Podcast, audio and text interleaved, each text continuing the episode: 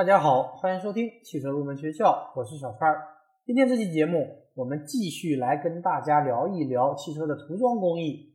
上一期节目给大家介绍完了电泳工艺和 PVC 涂胶工艺，今天我们来说一下中涂、色漆和清漆的工艺。尽管中涂、色漆、清漆是三种不同类型的涂料，且分设在汽车涂装工艺的不同阶段，但由于其所采用的涂装设备及工艺方法较为相近，所以将其放在一起讨论。中间涂层简称中涂层，其主要作用是改善被涂车身表面和底漆的平整度，为面漆层创造良好的基底，提高面漆涂层的坚硬性、丰满度和抗蚀机性，以达到良好的外观装饰效果。对于装饰性要求很高的中高级轿车，油漆涂层需要光亮如镜，其鲜硬性应该达到零点八以上。这就要求中涂层表面有高的平整度。为此呢，就必须进行一到两道的中涂工序。中涂工序的作用是充分利用中涂层的填平性能，消除底漆涂层表面的微小不平和缺陷。为了获得与底漆及面漆涂层有很好的结合力，选用的中涂漆。应与底漆、面漆有良好的相容性，以避免出现涂层剥落等质量问题。中涂层还应该具有良好的展平性和打磨性，经过湿打磨能得到平整光滑的表面，在不打磨时仍能够靠本身的展平性形成平整光滑的表面。目前大批量生产时，中涂已普遍采用静电喷涂工艺。下面我们就按照工序展开来给大家进行介绍。首先，我们来说底漆打磨。底漆打磨是消除底漆表面缺陷、提高底漆表面平整度最有效的方法。中途打磨有人工打磨和机械手自动打磨两种方式。近些年，为了改善汽车涂装操作工的工作环境，减少可能对工作人员健康带来的影响，以及工位的用工人数，采用机械手自动打磨已越来越普遍。油漆打磨在专门的封闭式的打磨间进行。地面有格栅和打磨水槽，配有能够产生微负压的送风系统。说完了打磨，我们再来说一下擦净。保证涂装前车身表面的洁净，是获得高质量涂装重要且最基本的前提条件。为此，需要对车身进行擦净处理。其方法是采用吹、擦相结合的方式，除去车身表面的灰尘、水流。力争做到车身表面的洁净度达到百分之一百。擦净处理有人工和机械自动两种作业方式。由于机械自动擦净的质量好、效率高，已在轿车制造企业当中得到了越来越广泛的应用。然后我们来说喷涂。为了确保涂装质量，中涂喷涂在专门的恒温恒湿的超高洁净度工艺区内进行。在早期，中涂喷涂均采用人工作业。随着轿车合资企业的建立，机械手自动喷涂的作业方式开始引入国内汽车制造企业，中途喷涂开始进入人工喷涂和机械手自动喷涂相结合的车身涂装作业阶段。近几年，由于我国轿车产业的高速发展，随之带来生产方式的进步越来越快，中途涂装与后面要介绍的面漆大多已采用机械手自动涂装。然后我们来说晾干。尽管机械手喷涂系统可以大幅提高喷涂的均匀度，但是要做到绝对均匀，事实上是不可能的。中涂用的涂料具有很好的流动性，一方面可以利用油漆失去流动性前的短暂过程，利用其流动性让漆面充分自动流平；另一方面，在其尚未失去流动性前，如果就进入烘干楼高温烘烤，还会带来漆面炸裂。橘皮、鱼鳞斑等质量缺陷，因此适当的晾干时间是一个十分必要且重要的工艺过程。由于未干的漆面表面具有很高的粘附性，灰尘会严重损伤漆层表面，因此晾干的环境应高度洁净。说完了晾干，我们再来说烘干。中途烘干在专门的高洁净度密封烘干间内进行，烘干温度为一百四十到一百五十摄氏度，烘干时间约为三十分钟。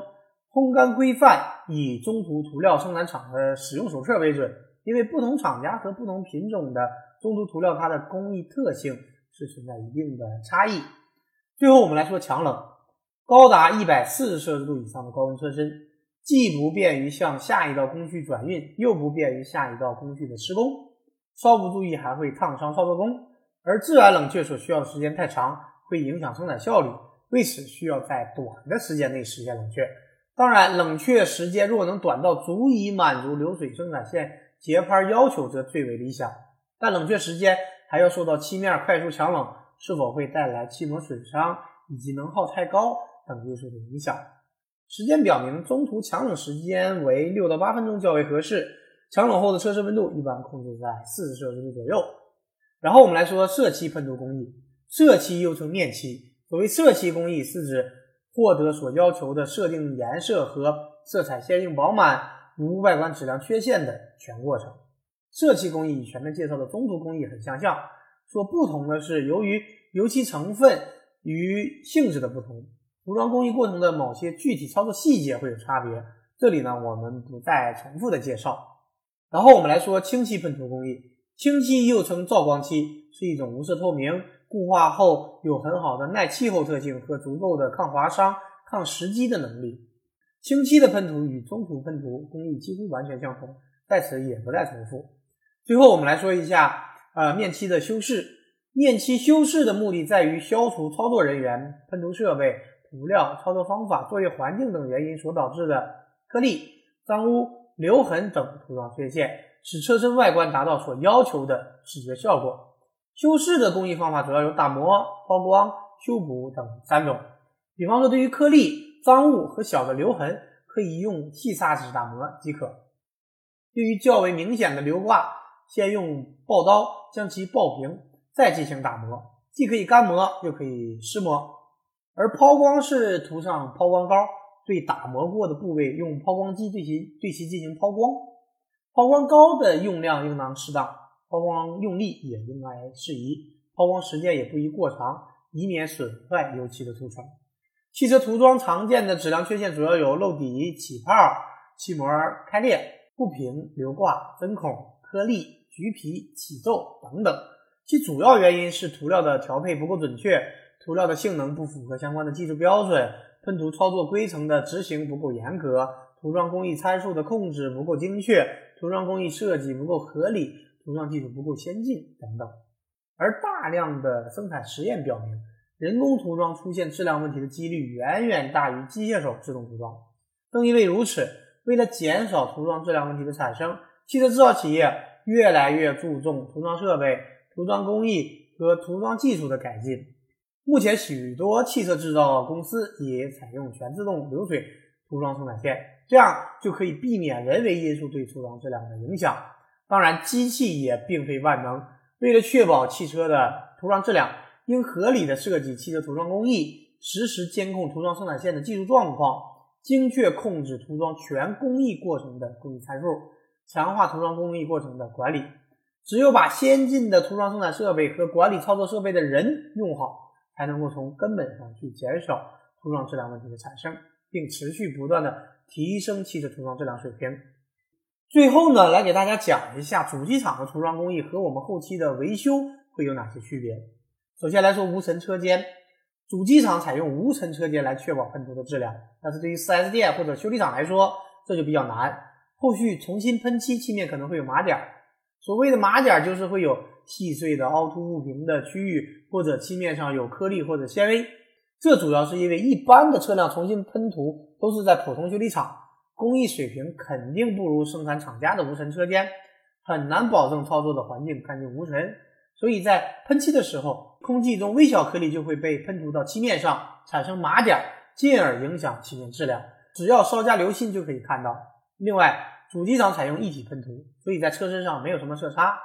大家要注意，前后保险杠和车身的色差是除外的，因为前后保险杠是塑料件，由供应商进行喷涂。所以和车身可能会有一定的色差，但是整个车身部分是不会有很明显的色差的。如果大家发现车身的局部和其他部位有色差，那么一定是后期有过修补的。第三种，主机厂是不会存在飞漆的现象。什么叫飞漆呢？比方说后期修理厂喷涂的油漆可能会喷涂在大灯啊或者胶条上，这是由于没有遮蔽好导致的。但是这个在主机厂是不存在的，因为主机厂在喷涂的时候，像大灯或者胶条这些部分还没有安装，所以如果大家发现有飞漆的现象，那么这个附近的部件是有过重新喷漆的。第四个关于烘烤温度，主机厂的漆面烘烤温度很高，但是修理厂就实现不了，因为在主机厂内饰件还没有安装，所以可以进行很高温度的烘烤，但是后期到了修理厂。如果烘烤温度过高，内饰件是无法承受的。好的，以上就是本期节目的全部内容。下一期节目我们来给大家聊一聊汽车的总装工艺。感谢大家收听今天的汽车入门学校，我们下期节目再会。